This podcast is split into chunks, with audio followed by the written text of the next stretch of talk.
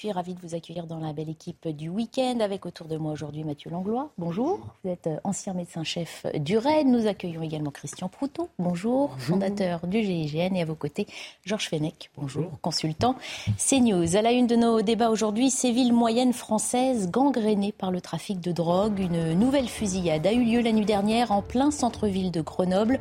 Des tirs à la Kalachnikov sur fond de trafic de stupéfiants. Grenoble n'en est malheureusement qu'un seul exemple. Avignon, Reims, Angers, Dijon figurent dans le classement des villes qui comptent le plus grand nombre de points de deal. Tous les détails dans un instant. L'accueil des migrants en zone rurale n'est-il pas une fausse bonne idée? Il y a 15 jours, vous le savez, le chef de l'État présentait cette disposition du projet de loi sur l'asile et l'immigration. Emmanuel Macron plaide pour une meilleure répartition des étrangers accueillis en France. Problème, sur le terrain, la situation est bien plus complexe. Reportage dans cette émission dans la Haute-Vienne où, une fois accueillis, ces migrants ne trouvent aucun débouché professionnel. Et puis nous prendrons le pouls du moral des Français. Il ne va pas fort. Crise économique, incertitude quant à l'avenir du pays, au contexte politique. Les Français voient l'avenir en gris. Détail intéressant. Ils sont cependant moins inquiets à titre personnel que pour la société dans son ensemble. Nous en discuterons. On fait d'abord, avant d'ouvrir ces débats, un point sur euh, l'information avec euh, Adrien Spiteri.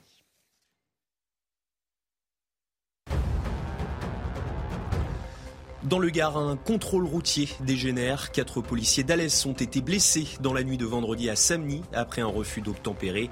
Un conducteur sous l'emprise de l'alcool a agressé les forces de l'ordre en compagnie de ses amis présents dans le véhicule. Une des policières a le bras cassé et s'est vue délivrer 41 jours d'ITT. L'Indonésie en deuil. Hier, au moins 125 personnes sont mortes après un mouvement de foule dans un stade de football. Le drame s'est déroulé dans la ville de Malang. Le président de la Fédération internationale de football a réagi dans un communiqué, il parle, je cite, d'une tragédie au-delà de l'imaginable. Les Brésiliens appelés aux urnes, ce dimanche a lieu le premier tour de l'élection présidentielle. Lula et Jair Bolsonaro ont tenu leur dernier meeting hier à Sao Paulo. Le président sortant vient à l'instant de voter une élection sous haute tension qui fait craindre des débordements après l'annonce des résultats. Et puis top départ pour le Grand Prix de Formule 1 de Singapour. Il est à suivre en direct sur Canal+.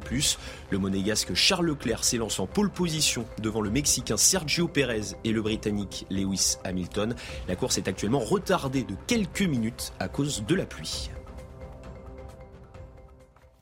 Cet été, déjà, deux jeunes avaient ouvert euh, le feu en plein centre-ville de Grenoble depuis un scooter. L'un d'eux avait visé à la Kalachnikov des fonctionnaires de police qui avaient euh, riposté. Le conducteur de 24 ans était euh, décédé sur place. Et c'est une scène similaire qui s'est produite hier matin. Une fusillade a fait un blessé dans le quartier de Saint-Bruno. L'origine de cette affaire n'est pas encore connue, mais elle ressemble à un règlement de compte lié au trafic de drogue. Explication de Marine Sabourin et puis on en discute juste après.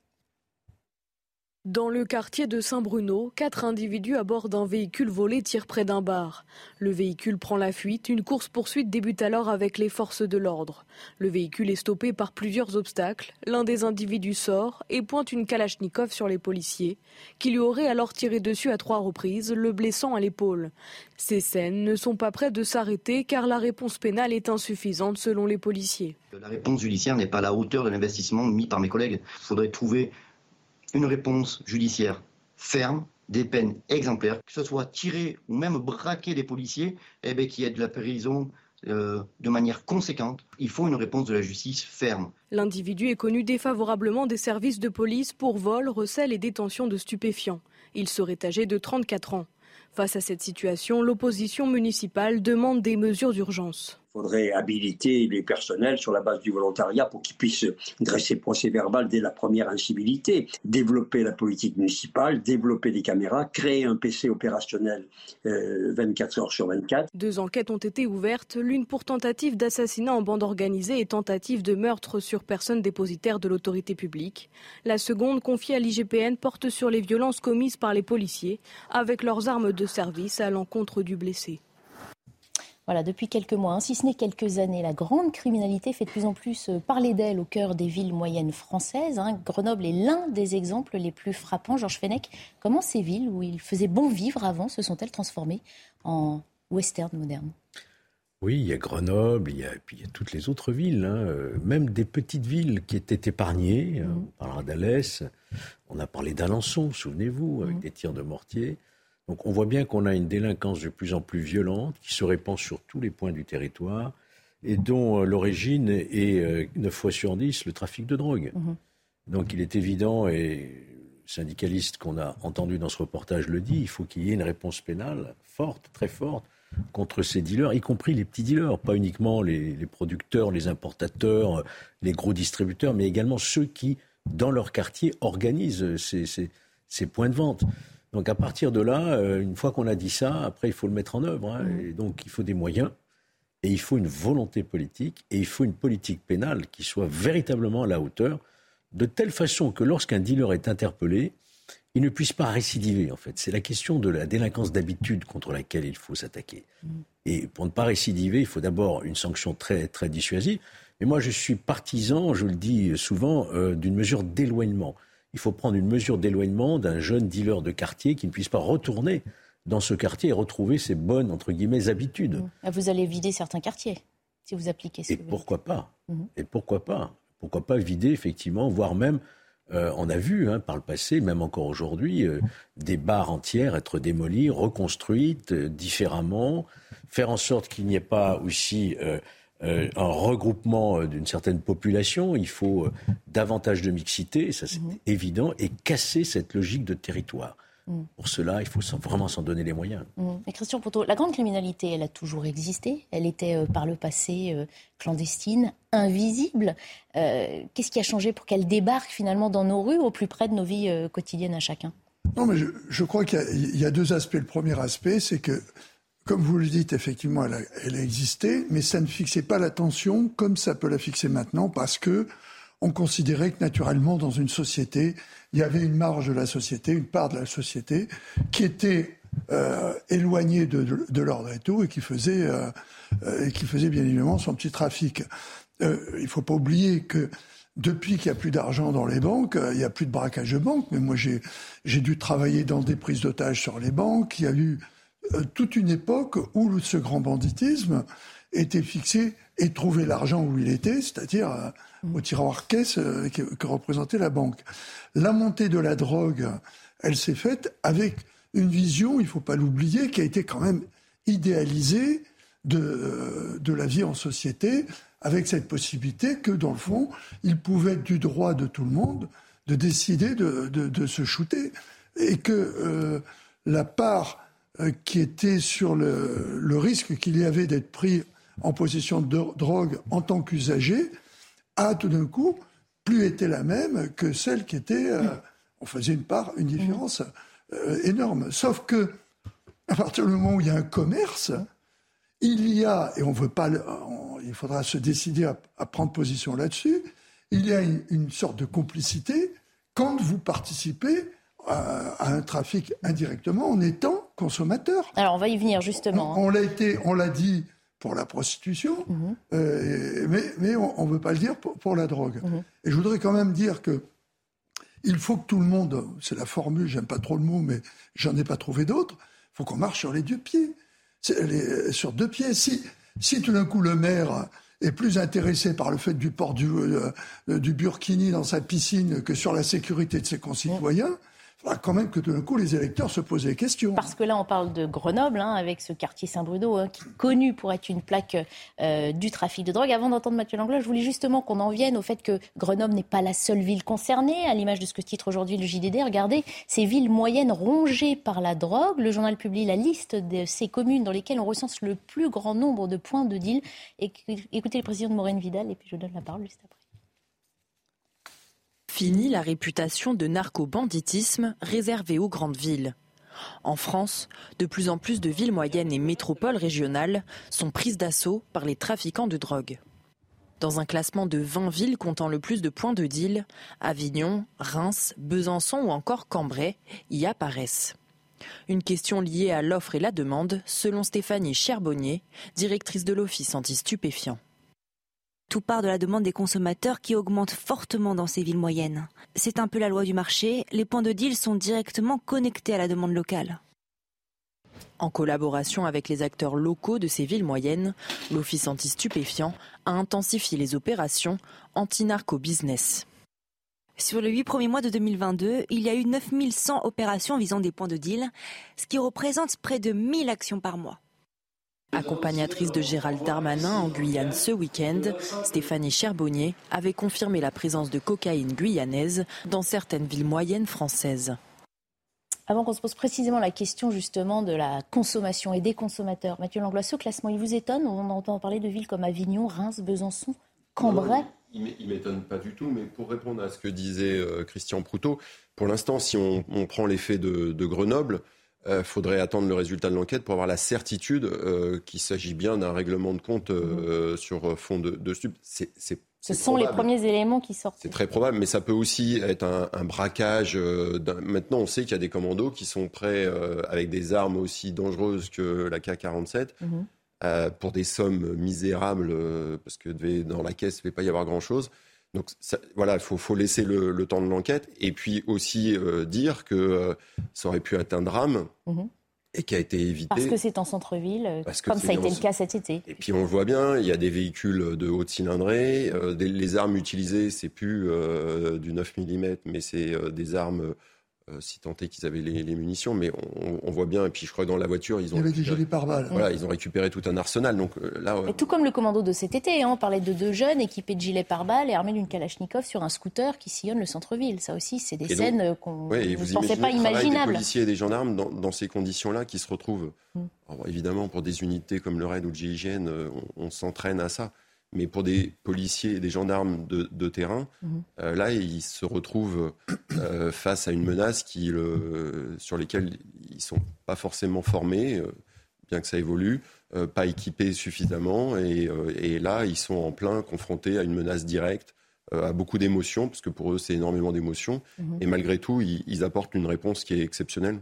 Mhm. Alors, on l'entendait là dans le, reportage hein, de la part de la directrice de l'Office anti-stupéfiants. Elle dit tout part de la demande des consommateurs qui augmente fortement dans ces villes moyennes. Georges Fenech, c'est là finalement qu'il faut euh, concentrer euh, la répression et la fermeté auprès des consommateurs Oui, il n'y a pas que euh, la répression. Hein. Si vous revenez aux fondamentaux de la loi de 1970, qui est toujours en vigueur, il y a aussi le traitement, le traitement médico-social de l'addiction, mhm. donc de l'usager toxicomane, entendons-nous bien. Hein. Il ne s'agit pas du fumeur occasionnel cannabis, mais du toxicomane, c'est-à-dire celui qui est addict à la cocaïne, voire à l'héroïne ou d'autres drogues de, synthèse.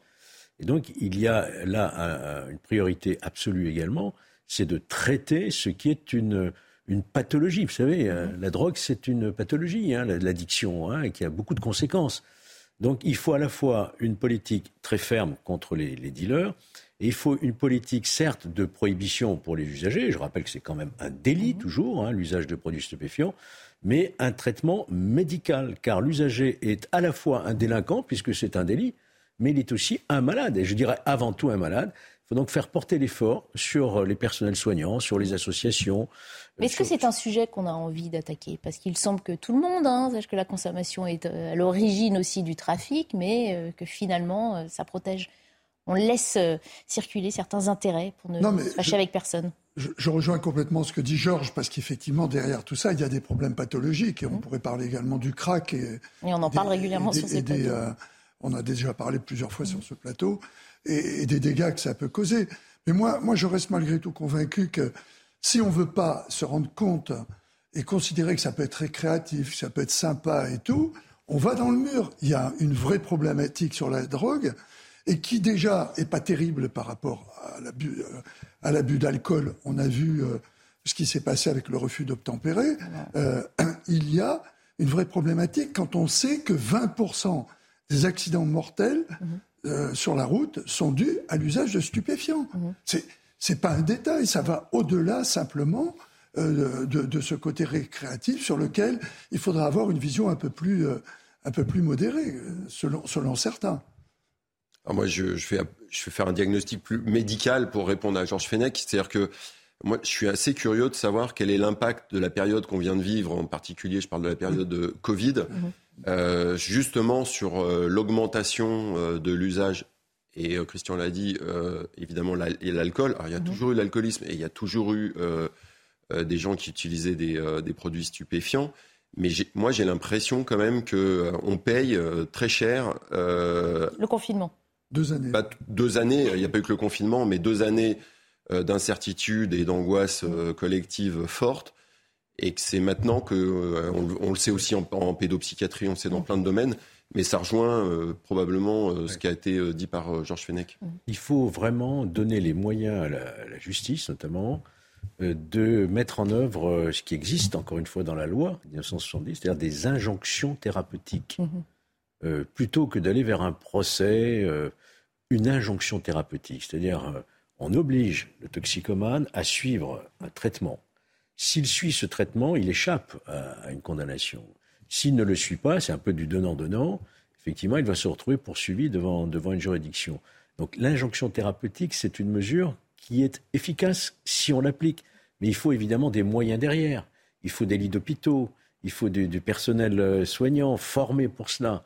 Il faut aussi des psychiatres qui acceptent de recevoir euh, cette population-là. Donc vous voyez qu'il y a un effort considérable je pense que la, la, MILS, hein, la, mission internationale de lutte contre les stupéfiants, on a entendu euh, mhm. Là-dessus, euh, doit vraiment porter l'accent là-dessus, sur l'injonction thérapeutique. Il ne faut pas non plus laisser... Encore euh, faut-il là que la justice appréhende les personnes incriminées et, applique les appréhende. Et il faut le suivi derrière. Donc ça, et on le rappelle, parce que ça date déjà de l'été dernier, hein, euh, Gérald Darmanin qui disait que c'était une priorité, hein, que cette, euh, il avait officiellement lancé la guerre au trafic euh, de drogue. Laurent Nunez, le préfet de police de Paris, est revenu sur le sujet ce midi chez nos confrères d'RTL. Écoutez. Nous luttons contre les trafics de stupéfiants parce que nous savons très bien que derrière le trafic de stupéfiants, qui sont, évidemment des délits et des crimes extrêmement graves, il y a toute une forme de délinquance qui vient se greffer, des formes de violence, des contrôles de, de quartier, euh, des vols violences pour pouvoir euh, se procurer ensuite euh, des stupéfiants ou des armes. Donc pour nous, le trafic de stupéfiants, c'est vraiment une priorité, c'est la priorité du ministre. Et donc la meilleure façon, évidemment, de se débarrasser de tous les faits, ces faits qui sont décrits, c'est de lutter toujours plus efficacement contre les trafics de stupes où nous avons d'excellents résultats.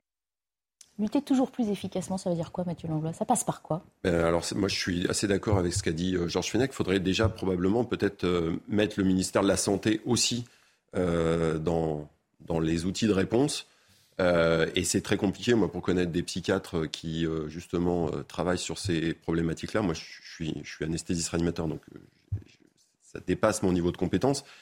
Mais clairement, ils se sentent eux aussi en grande difficulté, voire impuissants. Et surtout, euh, on a l'impression que chacun euh, travaille de son côté, c'est-à-dire qu'ils euh, ne savent pas le travail que fait ou peu qui est fait par les services de police et de justice. Mhm.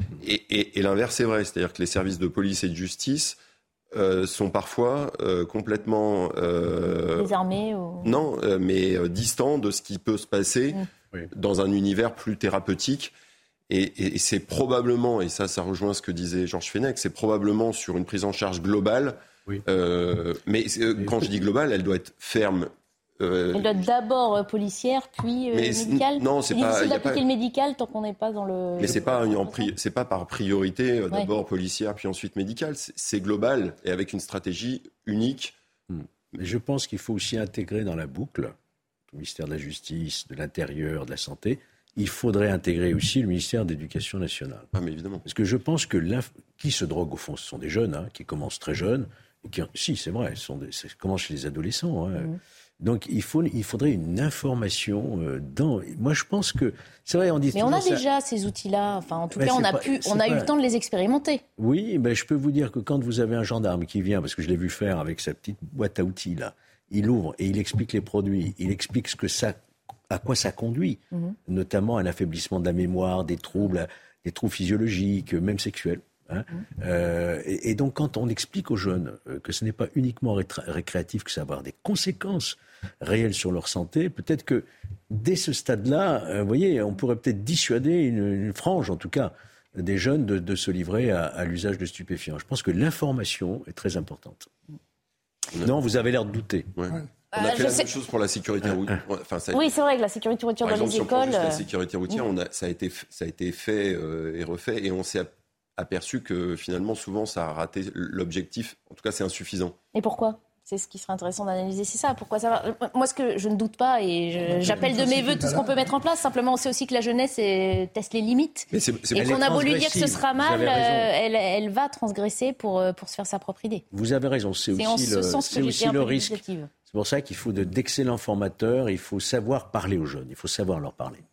Moi, juste une chose, je voudrais mettre euh, le doigt sur le, problème où on ne sait pas trop ce que l'on veut. Regardez par exemple avec le CBD eh bien, on découvre, et ça, c'est des chiffres qui viennent par la, gendarmerie, je pense que la police doit avoir à peu près les mêmes, mhm. que le nombre de, enfin, de suppressions de permis de conduire sous l'emprise du CBD a largement augmenté, ce qui laisse perplexe sur ce qu'on veut faire. Hein. Euh, et ça pose problème à un moment, il faudra se, poser ce problème. on va se poser la question euh, tout de suite après la pub, puisqu'on en viendra à ce refus d'obtempérer euh, survenu la nuit dernière à Alès, où euh, la consommation de stupéfiants est, mise en cause. courte page de pub et on reprend nos débats dans la belle équipe. À tout de suite.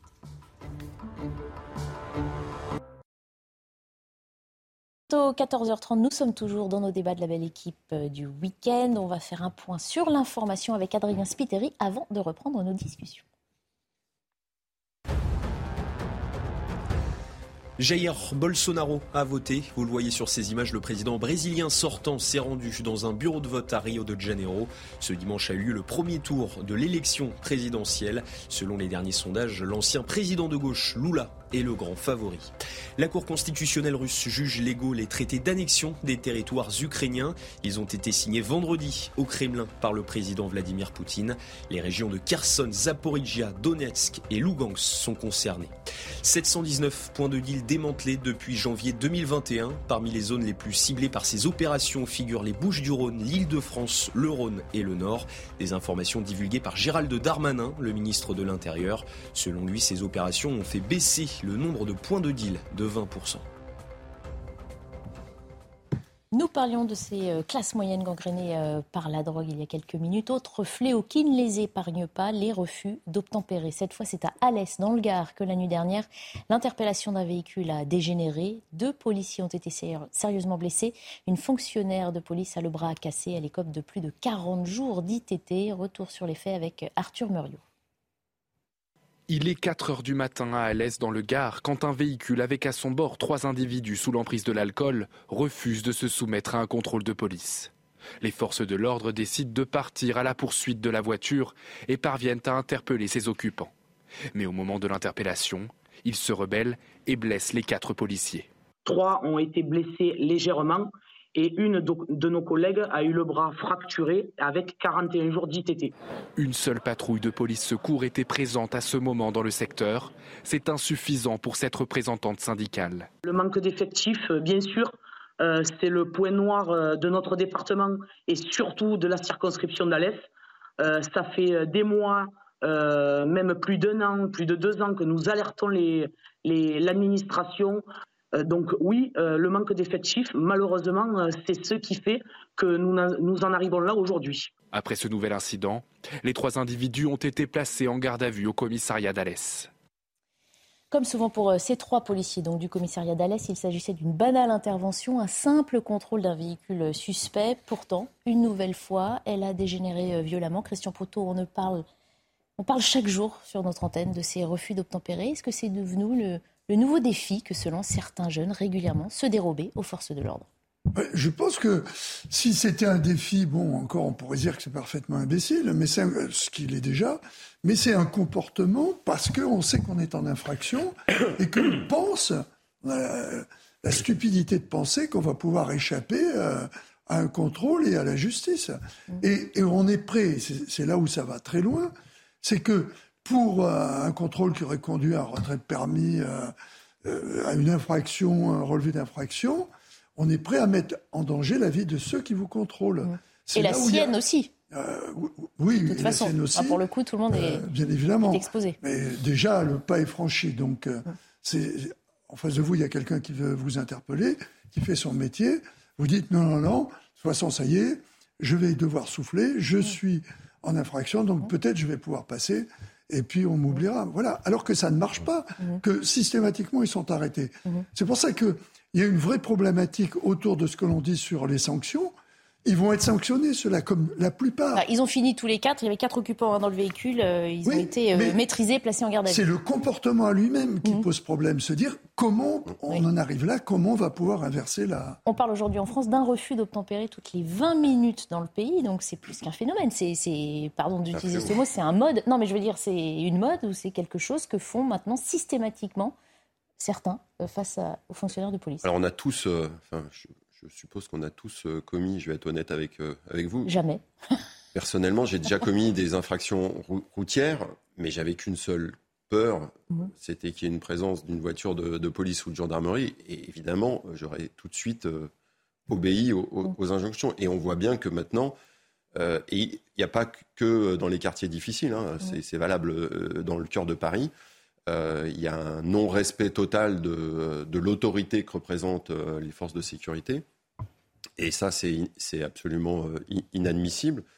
Alors comment on va retrouver le, bon sens commun À travers ce que vous dites, on comprend, c'est une éducation déjà à la base, c'est un respect de la règle, un respect de la loi. Pourquoi nous tous ici, dès que, il faut arrêter de mentir, on, a tous commis des infractions, voilà, mais avec un respect total de l'autorité qui vient probablement euh, de, notre éducation, en tout cas de la, la peur que suscitent euh, les forces de sécurité. Mhm. Et on voit bien que le rapport de force, il est complètement, euh, actuellement, il est inversé. Mhm. et il faut surtout pas, pour revenir sur ce qu'a dit la, syndic la syndicaliste, mhm.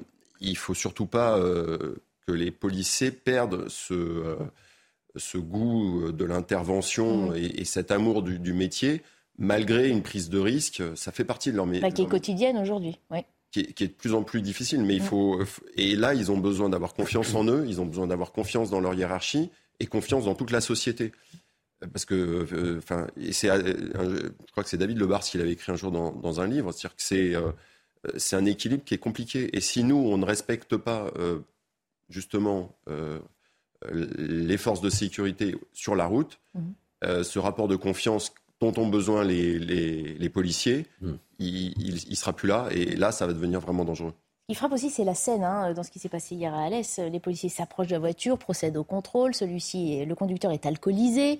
Euh, ils veulent l'interpeller. Les trois autres passagers s'opposent à son arrestation. Le ton monte, les insultes et les policiers sont pris à partie. C'est-à-dire que, alors déjà là encore, il y a consommation de stupéfiants, d'alcool qui est souvent impliquée et il y a cette euh, liberté qu'on prend aussi, Georges Fenech, à s'opposer aux forces de l'ordre. Ça, il y a des années, ça n'existait pas. Tout comme on ne mouvetait pas devant un professeur déjà en classe, aujourd'hui, c'est même plus qu'on n'a plus peur de la police, c'est qu'on s'estime au-dessus des lois. Oui, l'autorité euh, est piétinée, ça c'est certain. La police, pour une certaine population, hein, évidemment, ne fait plus peur, est considérée même comme une bande rivale ou ennemie dans certains quartiers. Euh, le refus d'obtempérer, ça peut produire des événements dramatiques. Parce qu'un refus d'obtempérer, c'est quelquefois la mise en danger de la vie d'autrui, et notamment des fonctionnaires de police qui sont mhm. chargés d'interpeller, et qui quelquefois sont amenés à faire usage de leurs armes en état de légitime mhm. défense, avec des conséquences quelquefois dramatiques. Donc vous voyez que ce dont on parle, ça n'est pas anodin, même si le refus d'obtempérer en soi est déjà puni d'un an d'emprisonnement il peut générer aussi euh, des situations euh, terribles. Donc, euh, je sais pas, je pense que l'autorité doit toujours rester évidemment à la force publique, mhm. à la loi, et je n'imagine pas que nos fonctionnaires de police se découragent à un moment ou à un autre, sans quoi c'est la loi de la jungle. Mhm. À partir du moment où un véhicule, on lui demande de s'arrêter, il doit s'arrêter. S'il ne s'arrête pas, effectivement, c'est que le conducteur ou les passagers ont quelque chose à se reprocher, notamment l'usage de stupéfiants ou peut-être de. On l'a vu par le passé, euh, simplement aussi parfois des défauts d'assurance, des défauts de permis, mmh. qui sont répréhensibles, mais qui encore une fois ne justifient sans doute pas qu'on mette autant de vies euh, en voilà. danger. Et c'est l'occasion de rappeler à quel point euh, le métier de, policier et de gendarme est extrêmement difficile, périlleux, et quand on, on jette des anathèmes sur la police, il faut voir ben voilà, ce qui se passe à Alès, c'est-à-dire des, des, policiers grièvement blessés, gravement blessés, et justement, ça se passe à Alès, là aussi. C'est une ville dont on parle en général euh, pas plus souvent que ça, hein, pour des faits de délinquance ou d'insécurité. Là aussi, il y a un, marqueur qui doit nous alerter que oui, les villes peuvent être concernées. Après, euh, on, va reciter Lavoisier, hein, les mêmes causes produisent les mêmes effets. Mmh. Parce que être sous l'emprise d'un état alcoolique conduit à n'importe quoi, on le voit. Mmh. C'est-à-dire que les autres disent, ben non, on va aider notre copain, mais eux, ils sont aussi mmh. chargés que le, le, conducteur, et en avant, et ça termine en rix. Donc euh, ça pourrait se passer n'importe où. C'est plus le fait que ça soit à l'aise, c'est le fait qu'on a affaire à des types qui, étant sous l'emprise d'un état alcoolique, ont plus de repères. Et je ne parle même pas si en plus euh, il y avait un mélange, ce qui est fort possible également. Et puis euh, l'interpellation, parce que là, au-delà du refus d'obtempérer, c'est vraiment la question d'une interpellation par un équipage de, sécurité publique d'individus. Alors ils sont quatre. Euh, et qui sont fortement alcoolisés. Ça, c'est un problème que connaissent tous les policiers et les, et les gendarmes mhm. qui interviennent sur la route, mais évidemment pas uniquement. Il suffit d'aller dans certaines fêtes du, de, ou, méga fête où l'alcool euh, va un petit peu à profusion, où parfois ça devient très très musclé, et quelles sont euh, les techniques d'interpellation de ces gens-là? On voit que, la, prise de risque, malheureusement, on reviendra sur les. Enfin, il y avait eu la polémique sur les, étranglements et sur tout un tas de techniques d'interpellation, mais à chaque fois, ça s'est fini presque euh, en, remise en question de l'autorité, donc des techniques des utilisées, mmh. par les policiers et les gendarmes, au bénéfice euh, des, je vais, employer un mot que, je déteste, mais des victimes, euh, alors que c'était des techniques. Des contrevenants. Mm. Des contrevenants, mais des, des, techniques qui étaient très efficaces, en particulier sur ce type euh, d'individus. Est-ce qu'on on effleure à chaque fois hein, les, pistes de solutions, l'éducation, le respect de l'autorité, de la règle? Ça, malheureusement, ça va prendre du temps. les policiers, on entendait encore cette syndicaliste dans le reportage, aussi appellent plus d'effectifs. Est-ce que les ressources, les moyens humains euh, et le manque d'effectifs aujourd'hui, c'est le point noir de la lutte contre ce genre de délinquance, Georges Fenech. Bah, écoutez, euh, la, police, la gendarmerie, elle doit être visible, présente mmh. sur la voie publique. Ça, c'est très important pour dissuader. Hein. Les caméras, ça suffit pas. C'est important, hein, les caméras. Hein. Ça permet ensuite de retrouver. Mais la dissuasion, c'est quand même l'uniforme, le képi, quelque part, hein, sur le, bord de la route, dans nos villes, dans certains endroits. Donc il faut évidemment un effort euh, considérable pour avoir une présence policière euh, sur la voie publique.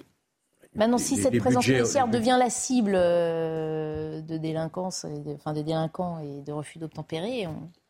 Non, mais ça, malheureusement, vous, ne l'empêcherez jamais. Hein, vous l'empêcherez jamais. non, mais d'où ma question est-ce que c'est une solution d'en mettre plus sur le terrain mais bien sûr. faut d'autres méthodes? Mais bien sûr.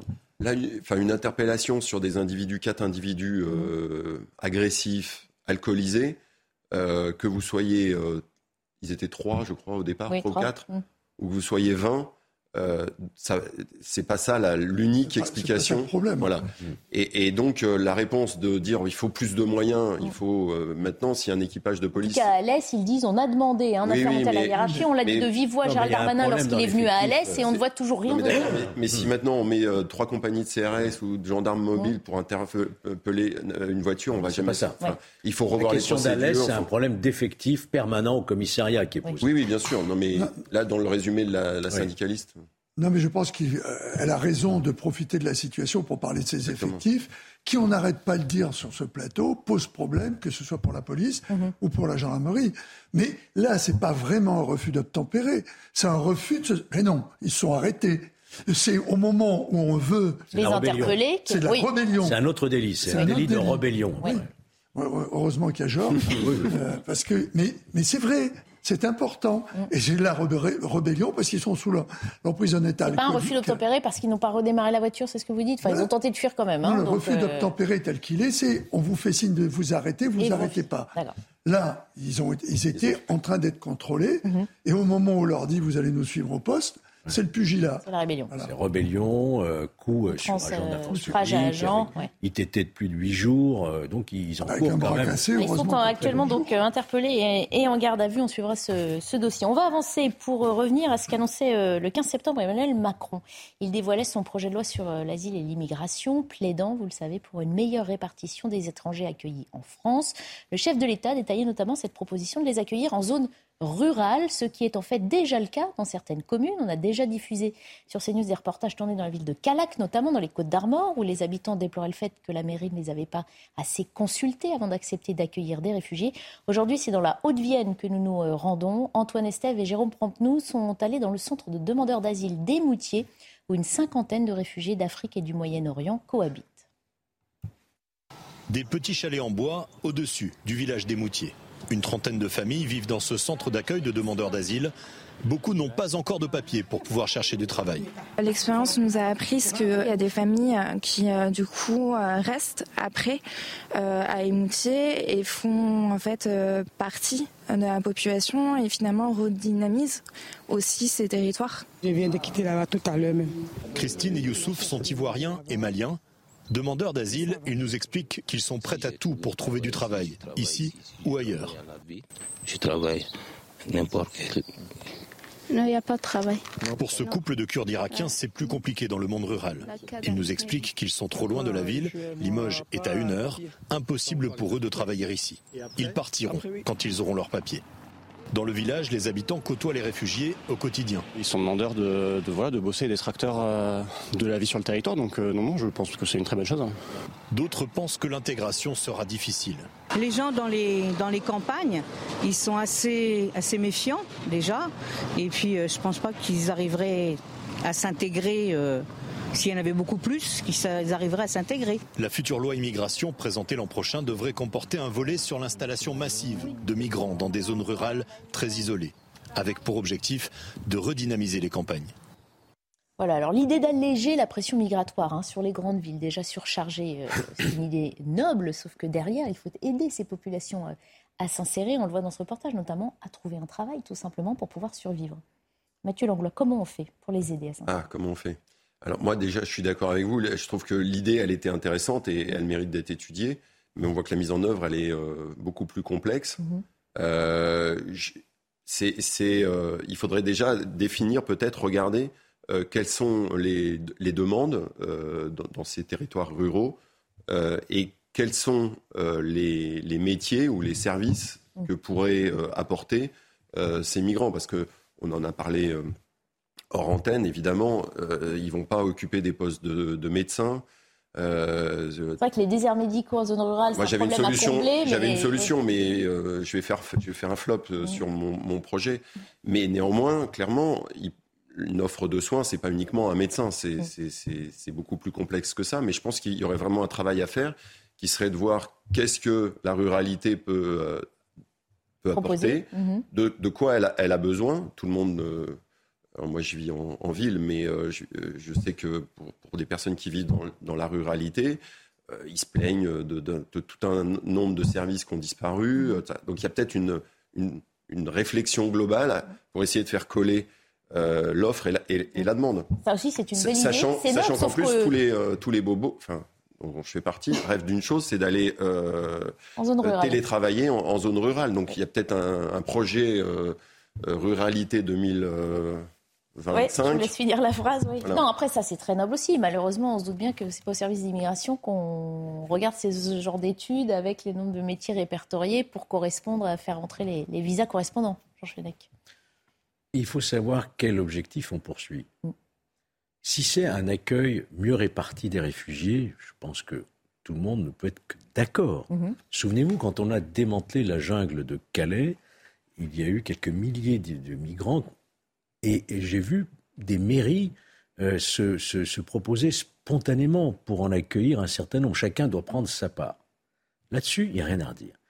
Si c'est avec l'idée de repeupler les campagnes. Ah, c'est redynamiser, lutter contre la désertification. Les écoles, les désertifications, là, je ne suis pas d'accord.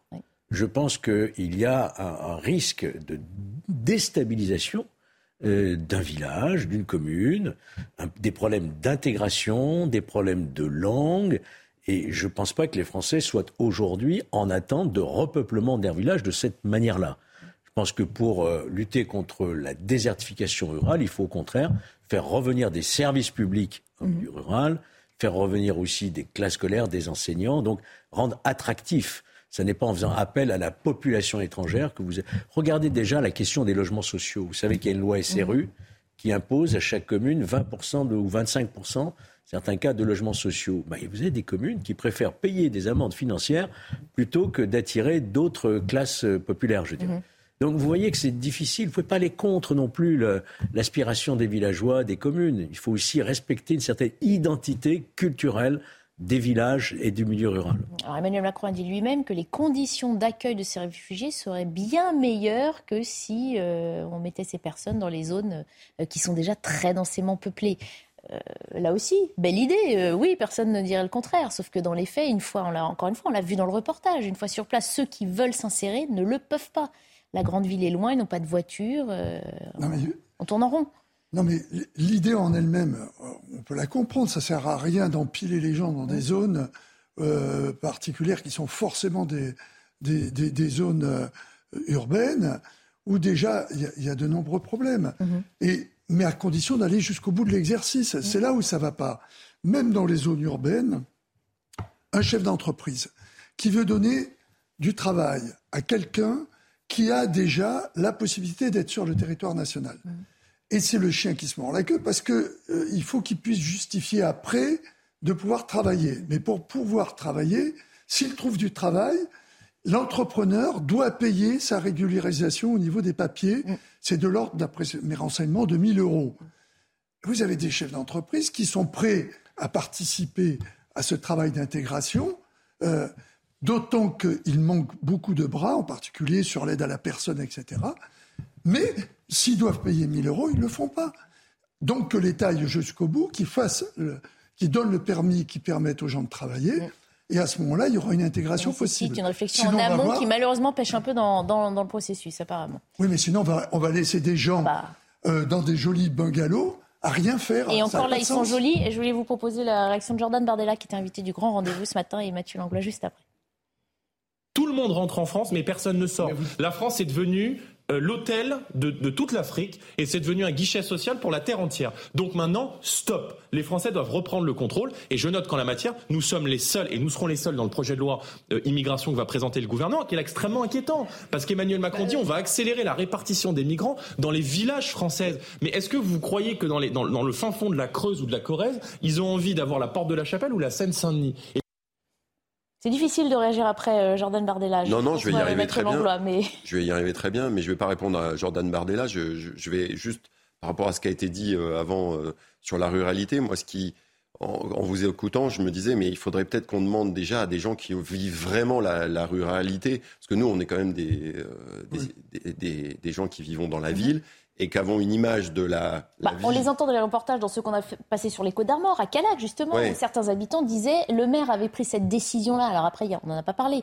Il y a aussi de, l'idéologie politique de la part de certains maires à accueillir aussi des réfugiés, et donc certains habitants qui déplorent le fait qu'on ne les ait pas assez consultés sur le sujet. Mais euh, moi, je comprends très bien euh, pour, les raccourcis qui peuvent être faits sur. Mm. Euh, mais c'est pas mon propos, c'était pas de savoir s'ils veulent ou pas accueillir des, mm-hmm. euh, des migrants dans leur euh, territoire. Mm-hmm. C'est déjà quelle est la réalité de la vie au quotidien dans la dans ces territoires isolés mm-hmm. ruraux. Et, et c'est après, une fois qu'on aura mm. compris réellement comment ça, ça fonctionne et non pas hein. et non pas avec notre prisme de. de... vous dites que certaines personnes ont déjà dû dans ces zones de ruralité ont du mal à s'intégrer elles-mêmes, amener des réfugiés en plus. C'est difficile, la, la, vie en territoire. Ne fait qu'accroître une situation déjà délicate pour la population qui vit déjà sur place. C'est des, des, vies difficiles. Hein. Mhm. Je crois qu'il faut bien préciser de quoi on parle. Mhm.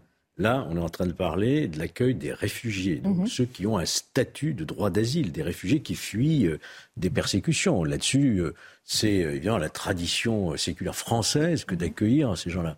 Mais par contre, pour le reste, euh, l'immigration pose aujourd'hui un énorme problème à notre pays. Pour mhm. reprendre la maîtrise de l'immigration, je parle de l'immigration euh, régulière et irrégulière, n'en parlons pas, mais mhm. déjà régulière, on doit se poser la question comment maîtriser à nouveau ces flux migratoires qui deviennent des immigrations de peuplement à un moment où on souffre de beaucoup de difficultés. Donc je mhm. pense qu'il n'y a pas un seul pays au monde qui ne veut pas euh, qui ne veuille pas avoir la maîtrise de ces flux migratoires avec des quotas. Il ne faut pas avoir peur de ce mot pour le coup, c'est bien un aveu aussi de, faiblesse de, l'État français que de dire c'est pour mieux juguler justement ces flux de migrants que nous proposons, nous réfléchissons à les intégrer en ruralité. Migrants, réfugiés. Oui, alors c'est le terme quoi employé. Ah, Là, on parle de réfugiés qu'il faut accueillir, incontestablement. Mhm. Mais l'immigration. Euh, certains diraient stop, immigration zéro. Là-dessus, ça n'est pas raisonnable, bien entendu, ni souhaitable. Mais par contre, euh, on le voit bien, ce qui se passe avec l'Afrique subsaharienne, avec mhm. Euh, une partie du Maghreb, etc. Il faut réguler et faire en sorte qu'on a des frontières qui empêchent l'immigration irrégulière et régulière. Si on totalise, on, le sait, on l'a déjà dit, mhm. si on totalise aujourd'hui chaque année les, flux migratoires réguliers et irréguliers, on arrive à peu près à 400 000 personnes. Mm. C'était l'équivalent d'une grande ville française. Hein. Est-ce que la France a encore les moyens d'accueillir toute cette immigration? Mm. C'est le sujet qui va préoccuper lorsque la loi sur l'immigration viendra en discussion au Parlement. On va s'arrêter quelques minutes. On reprendra nos discussions sur un tout autre sujet. On va sonder le moral des Français. Vu le contexte, il n'y a pas beaucoup de suspense, mais on détaille tout ça dans un instant. A tout de suite. Comment vont les Français? On se pose la question dans un instant. Vous le verrez évidemment, vu le contexte, euh, l'ambiance est plutôt euh, morose. On en discute juste après le point sur l'actualité d'Adrien Spiteri. Dans le Gard, un contrôle routier dégénère. Quatre policiers d'Alès ont été blessés dans la nuit de vendredi à samedi après un refus d'obtempérer. Un conducteur sous l'emprise de l'alcool a agressé les forces de l'ordre en compagnie de ses amis présents dans le véhicule. Une des policières a le bras cassé et s'est vue délivrer 41 jours d'ITT.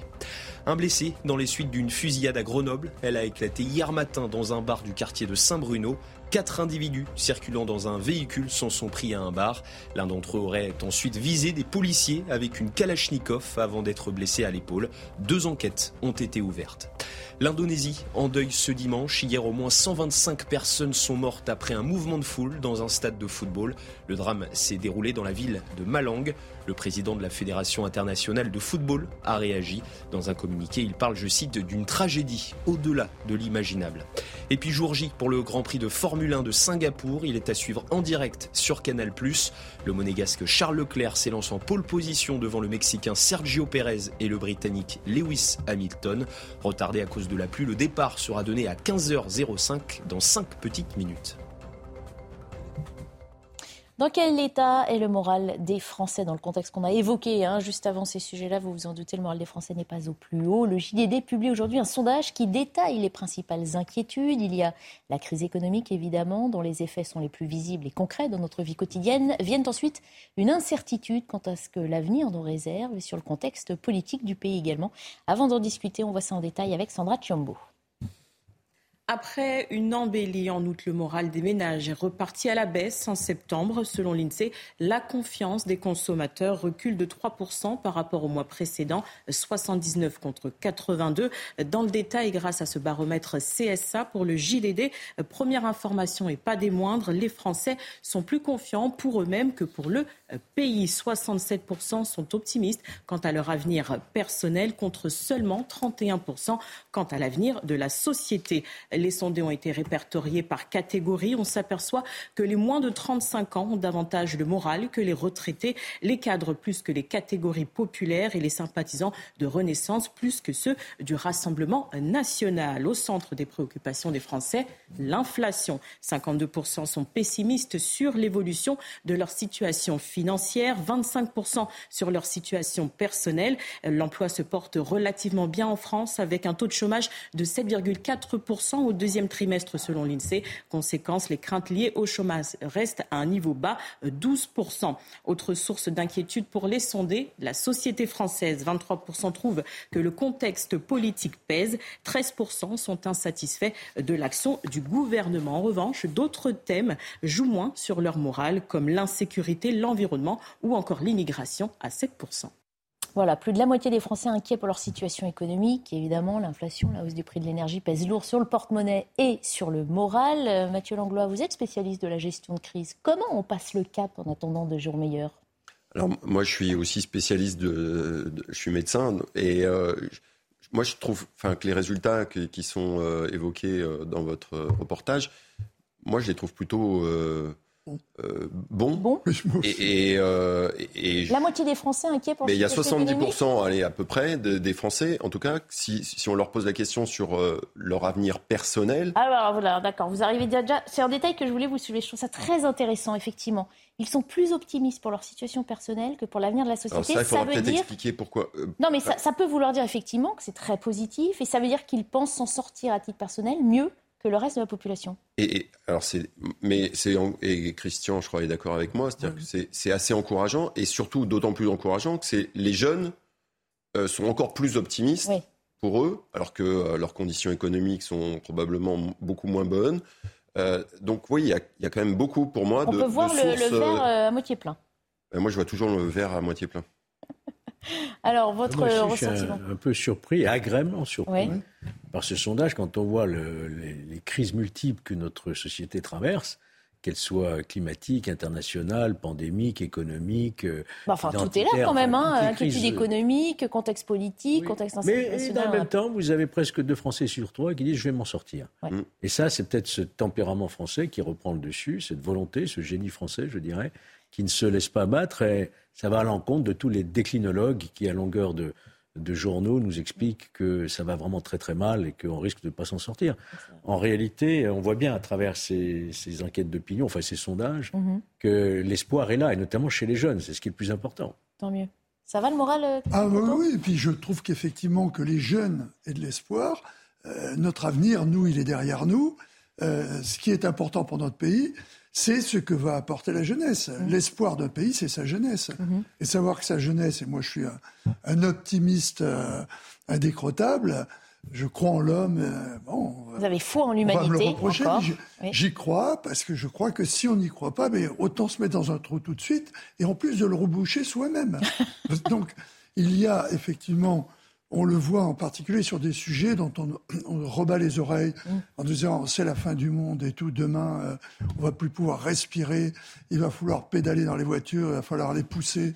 Euh, eh bien on s'aperçoit que l'écologie a, a la place qu'elle a toujours eue. euh, que euh, un certain nombre de sujets sur l'insécurité et tout ne sont pas aussi prégnants qu'on pourrait l'imaginer à travers, malgré tout, ce, ce À qui existe. 12% hein, des sondés, là, euh, sont insatisfaits de cette lutte contre la. Mais c'est pas Ouais, c'est pas beaucoup. Non, pas- ils sont mais c'est pour ça satisfaits, ils sont inquiets. Ils sont inquiets. Oui. Ils Inquiets. sont insatisfaits de ce qu'on fait pour lutter contre. euh, Et, et moi, ça, ça me donne une vision plutôt euh, positive, Eh ben, on va surtout garder quand ça. on voit d'où on sort avec la guerre en Ukraine et de Alors, on va y deux venir dans un instant. C'est pour ça que Mais- je vous demande de répondre brièvement. Mais alors, donc, si on est euh, très positif, on dit qu'ils sont euh, très euh, optimistes Oui. par rapport à leur avenir perso. Par contre, ils sont assez euh, pessimistes, plus pessimistes l'avenir pour la- du pays. l'avenir Oui, du pays. Et Donc, la société. bah, donc, il va falloir qu'ils mettent toute leur énergie, enfin nous, qu'on mette toute notre énergie À justement donner à leur pays. Exactement. changer la société. Ben voilà. Voilà, belle mission. Allez, il va nous rester quelques minutes pour euh, évoquer cette situation internationale hein, avec euh, la menace nucléaire qui a été brandie dès le début des combats en Ukraine. Question aujourd'hui, est-elle à prendre plus au sérieux que jamais alors que les troupes russes sont en difficulté dans certaines régions? Le dirigeant tchétchène a appelé hier l'armée à utiliser des armes nucléaires de faible puissance. Depuis, de nombreuses voix occidentales s'élèvent pour désamorcer l'escalade qui semble engagée. Précision de Marine Sabour. Ces soldats ukrainiens célèbrent leur retour à Liman aux mains des Russes depuis le mois de mai. Liman fera toujours partie de l'Ukraine. Annonce faite par le ministre ukrainien de la Défense. Le ministère de la Défense russe, quant à lui, affirme dans un communiqué que les troupes se sont dirigées vers des lignes plus favorables. Un retrait des troupes russes qui aurait entraîné la colère de Ramzan Kadyrov, dirigeant tchétchène. Des mesures plus drastiques doivent être prises jusqu'à la déclaration de la loi martiale dans les zones frontalières et l'utilisation d'armes nucléaires de faible puissance. Alors, ces propos doivent-ils inquiéter l'Occident?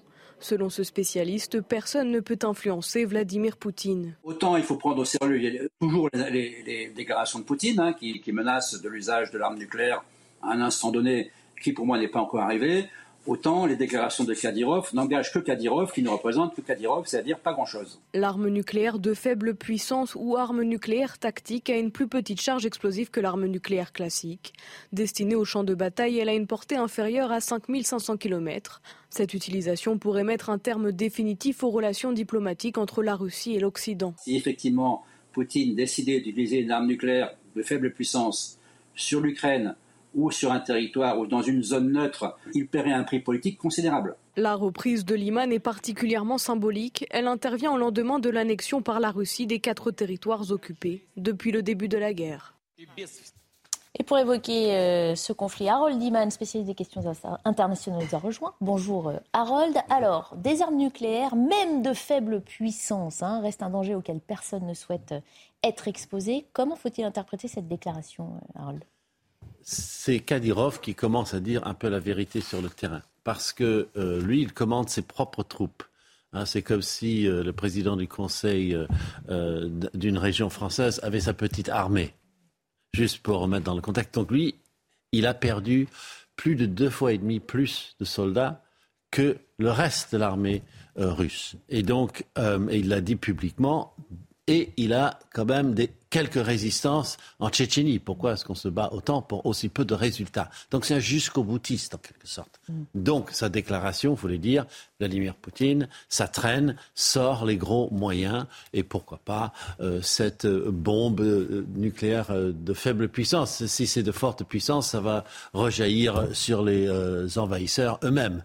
Donc il ne pouvait pas dire plus que ce qu'il a dit mm. dans, dans la surenchère et c'est un message, mais s'il l'a dit, il a sans doute peut-être sondé avant euh, s'il avait le droit de le dire. Mais comme il Parce qu'il y a un général de l'armée française là, qui nous dit dans le reportage que les propos de Gadirov n'engagent que lui. C'est vrai? Selon, On va vous entendre, euh, pas tout à fait. Ça reflète aussi ce qu'on peut dire publiquement à Vladimir Poutine et ça reflète aussi ce que Vladimir Poutine peut accepter d'entendre.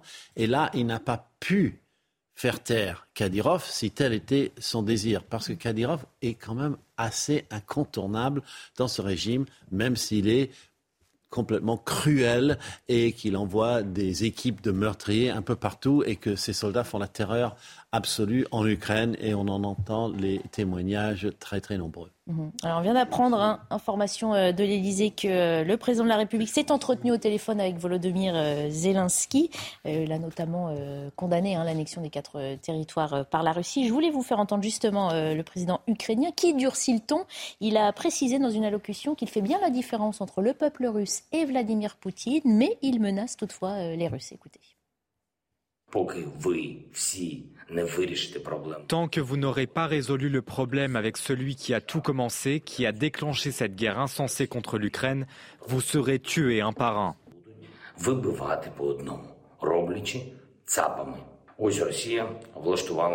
La Russie a mis en scène une farce au Donbass, une farce absolue que j'ai qualifiée de prétendu référendum.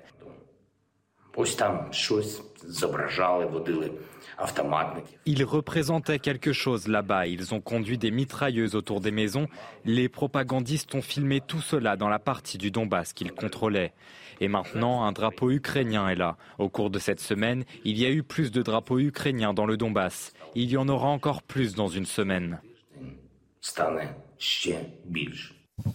Harold, est-ce que là aussi il y a un changement à noter de la part du, ton employé par euh, Volodymyr Zelensky? Il s'est toujours adressé aux, soldats russes et euh, aux Russes à titre individuel. Mhm.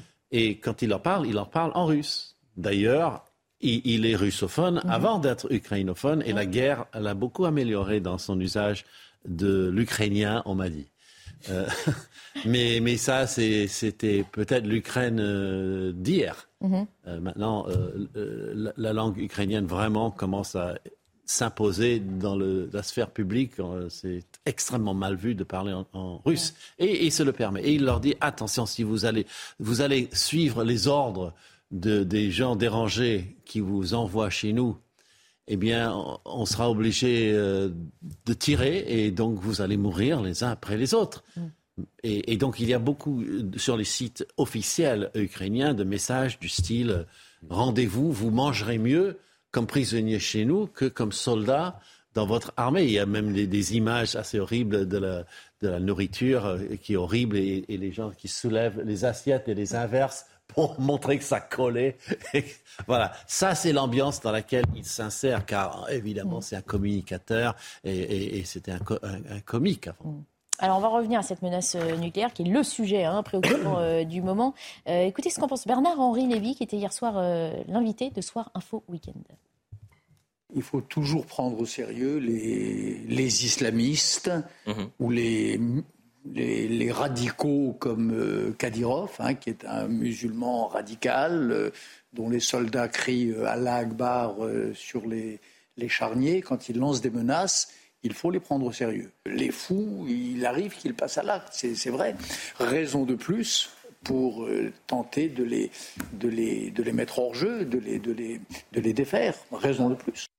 Voilà, les fous parfois passent à l'acte. Il prend cette menace nucléaire très au sérieux, Bernard Lévy. Non, mais pour passer à l'acte, c'est pas simplement à un moment uniquement pour, pour euh, détruire l'autre. Ça, ça, doit avoir un intérêt tactique. Mais sauf que, comme je le disais, ça a été brandi dès le, les premiers jours du conflit. On est tout à fait d'accord. Ça, amoindrit aussi l'objet de la menace. Euh, retenez-moi, sinon je vais vous détruire. Mm. Sauf que quand vous êtes une armée euh, d'envahisseurs, de, pour envahir un territoire, il faut que vous puissiez l'occuper. Mm. Si vous transformez euh, chaque euh, coin où vous aurez une frappe en mini Tchernobyl, mhm. vous ne pouvez pas mettre un soldat. Hein. Mhm. Il y a un temps avant la décontamination. Mhm. C'est immédiat. Alors bien sûr, en puissance, on passe de 300 tonnes pour les plus petites, si j'ose m'exprimer ainsi, kilotonnes. à 300 tonnes à 300 kilotonnes. C'est là. Sur les tactiques, il y, a, plusieurs niveaux de, puissance. Mais le plus petit niveau, c'est 300 tonnes, ce qui est déjà euh, important au niveau de l'effet. Mais l'effet euh, nucléaire qui est résiduel, il existe depuis 300 tonnes jusqu'à 300 kilotonnes, avec une, importance plus grande, puisque vous allez taper mhm. sur une surface plus grande. Donc au niveau d'un combat d'invasion, ça n'a aucun intérêt. Pas réaliste en fait. C'est pas réaliste. Mais s'agissant de Kadyrov, alors lui, c'est quand même quelque chose, parce que la Tchétchénie tient il euh, faut, se rappeler le combat qu'a eu la Russie contre euh, les Tchétchènes, avec toutes les prises d'otages qu'il y a eu à Beslan, euh, au, théâtre de Moscou. C'était un vrai combat. Et, du coup, pour, pour Poutine et maintenir la Tchétchénie, il a ce, ce, fou mhm. qui est là. Et, et, en plus, il a été, pendant le, au début du conflit, il a été on considérait que les soldats tchétchènes, c'était les pires, mm. que c'était ce qu'on appelait les Cosaques à, mm. un moment, c'était les Cosaques des Russes. Sauf que, comme l'a rappelé Harold, ils sont fait aussi, ils ont pris le, euh, plus gros poids euh, des, pertes russes parce qu'ils étaient devant. Et que là, lui, peut-être, il commence à dire à tout le monde attention, il n'y a pas que moi qui dois. un mot de Mathieu Langlois Georges Fenech sur cette menace nucléaire. Est-ce qu'elle est à prendre plus au sérieux aujourd'hui qu'il y a quelques mois? Alors, euh, ça, je, répondrai. Le problème du nucléaire, on a fait une au Val-de-Grâce la semaine dernière avec la Société française de médecine de catastrophe. On a fait justement tout un. On a abordé ce sujet entre civils et militaires. Il y a, une dimension psychologique dès qu'on évoque euh, l'arme nucléaire, euh, aussi bien pour celui qui voudrait l'utiliser que pour les, victimes potentielles, qui, euh, qui, est, qui est colossale et qui est presque disproportionné euh, euh, par rapport à la. Non, mais il y a la réalité et il y a l'émotion collective que. on sent bien là une agitation mondiale aussi. c'est juste et alors c'est ma passion sur ces sujets. Hein. Alors, moi, j'aime pas, je m'agite pas, donc mmh. euh, voilà, et je fais attention aux émotions. mais ma question, ce serait plus pour Harold, c'est ce que je disais en, off, c'est est-ce que c'est pas aussi un, peu un, un, chant du cygne télécommandé par rapport à la situation militaire, à l'image de ces territoires annexés, enfin là, ces quatre qui ne contrôlent pas militairement finalement. C'est qu'il allait et que Poutine a laissé faire un peu de façon euh, calculée. Bah, il y a un courant de, blogueurs russes qui disent effectivement cela. Sérieux, hein, on enlève les, les, plaisantins. Il y en a une dizaine qui reviennent tout le temps. Euh, et j'ai compris que parmi eux, il y a cette thèse qu'on commence à chercher une façon de descendre du cocotier. Et donc ça, c'était un des messages qui ouvrait l'option, bon alors, on va descendre. Mais mais, mais euh, est-ce que c'est la vraie option? On ne sait pas. Et, Vladimir Poutine est le maître de multi-options. Hein. Il va dire A, et il pense à B, mm. et puis il faut dire B, puis il redira A. Enfin, c'est ce qu'il a fait dès le début. Il veut juste changer le gouvernement à Kiev, et maintenant il a annexé 20% du pays. Donc il change en cours de route. Bah, il nous reste qu'une petite minute pour Georges Mec, c'est pas facile, mais enfin, euh, c'était le dernier argument que j'allais vous, avancer. Il n'empêche qu'entre-temps, on s'élève, on se crispe, on s'inquiète, mais qu'entre-temps, Vladimir Poutine semble dérouler son plan euh, quand même. Oui, bah écoutez, moi, ça, fait quand même depuis le 24 février, depuis le mmh. début de cette euh, guerre, qu'on laisse planer cette menace nucléaire à plusieurs reprises. C'est revenu dans, dans, les propos. Moi, j'aurais tendance, ce qui est effrayant d'ailleurs, hein, de voir cette banalisation dans ce discours. J'aurais tendance à n'accorder aucun crédit à ce que dit Kirillov. Par contre, j'écoute davantage ce que disent Joe Biden et notamment la première ministre euh, britannique. Et mhm. je, j'ai un peu peur de cette montée en escalade, même verbale, du côté du clan occidental et de l'OTAN. Mhm. Il ne faut surtout pas tomber dans ce piège de l'escalade. Mhm. Merci à tous les quatre. Harold, même pour la dernière euh, fin d'émission, partie d'émission, merci d'avoir participé à la belle équipe euh, de ce week-end. À suivre 90 minutes info présentées par Lionel Rousseau. Je vous retrouve avec plaisir le week-end prochain. Bonne fin de journée.